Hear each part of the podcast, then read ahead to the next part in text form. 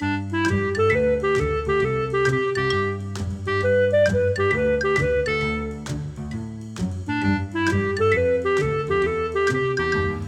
你好，我是培佑，欢迎你来到培佑的阅读笔记。每一集我会用五分钟左右的时间跟你分享一本书的一个重点，让您轻松学习，持续进步。好，这一集我要跟你分享的书籍是《跟谁简报都成功》。我先来念一段记录在笔记本中的重点哈，别只说明你的数据是什么。还要说明为什么与如何变成这样。或许数字有往上升的趋势，然而是什么原因使得数字往上攀升？是不是有人做了什么而影响了这个数字？大家又会如何受到这个数字影响呢？啊，出处跟谁简报都成功。我读完的心得是这个样子，好，不能只有数字，要有数字背后的故事。我想这个应该是很多人都听过的，但是呢，有些时候我们在做简报的时候会忘记，好，数字是冰冷的，故事是炙热的，那冷加上热，你的简报才会是有温度的。我举个例子来说好了，我刚好今天在写一篇跟阅读有关的文章，那我就需要一个资料，我就上网去找哈。那我找到了一份我需要的资料，它是一份数字，是这样子哦，就是说大专院校的学生啊，现在在学校图书馆借书的比率，好，年年均率是四点二二册，就是一人一年平均借四点二二本书。那高中生呢？三点五三本，国中生呢？五点六六本，国小生呢？十七点四六本。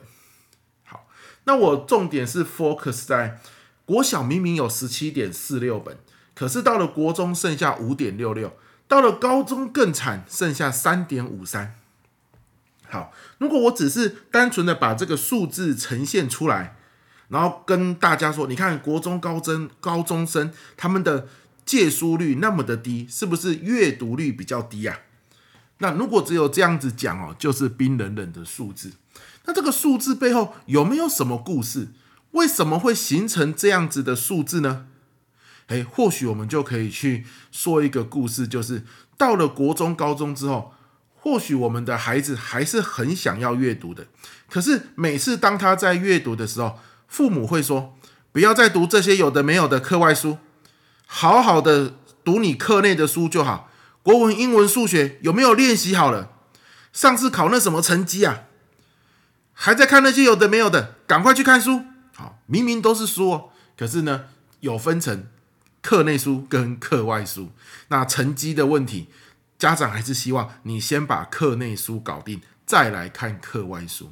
那这无形之中。”就在灌输孩子一种想法，就是课内书比较重要啦，课外书你课内书搞定再说。可是每次你国国音数字社搞定之后，你都很累了嘛，很累了之后呢，呃，有可以看 YouTube 跟看课外书，你会选择哪一个呢？通常又会选择看 YouTube 跟 Netflix，对吧？哦，尤其现在影音平台如此的盛行。好，所以这就是造成可能国中生、高中生他的借书比率跟国小比起来一半都不到。好，甚至这个高中啊，剩下三分之一都不到这样的情况。那你看，这就是数字背后的故事。当我们去呃调查，甚至我们真的去讲一个，比如说国三同学小薇他家里的故事的时候。或许大家就会更感同身受。现在在阅读推广上面，我们到底遇到了什么样的问题？如果要让国高中生真的可以阅读，按照这个数字背后真实的故事，我们又应该如何做才能兼顾理想与现实？毕竟成绩考好，在现行的社会风气跟呃家长的观念里面，还是很重要的一件事嘛。那怎么兼顾呢？只有看数据是不会有感受的，是不会让听者愿意行动的。可是呢，一个故事讲完，或许就不一样了，对不对？你可以讲一个高中生考大学的故事，他们在大学联考或者是指考的时候，现在的题干都很长，题目都漏漏等。那很多人哈，为什么会答错？并不是因为他不会，而是他的题目根本就看不懂。为什么题目会看不懂，或者没有耐心看完？因为平常就太少阅读。平常读的课内书都是短短的、短短的，一很快的就要画重点，很快的就要写笔记嘛。他没有办法去读长篇的文章，平常没有练习，这就是高中生现在年一个人平均一年才借三点五三本书背后的隐忧。那你把这个隐忧用案例的方式说出来，大家就会很有感。很有感的情况下，如果家长听到了，他就会去想：对呀，如果我的孩子太少阅读，不习惯阅读，会不会考试的时候连题目都看不懂？这就引起了家长的动力，愿意多鼓励孩子多读课外书、多阅读，好，这样的一个情况出现呢。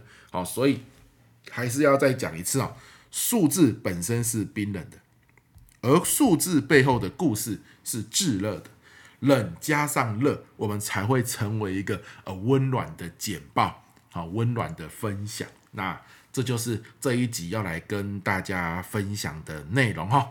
希望这一集对你有收获，我们下一集见喽，拜拜。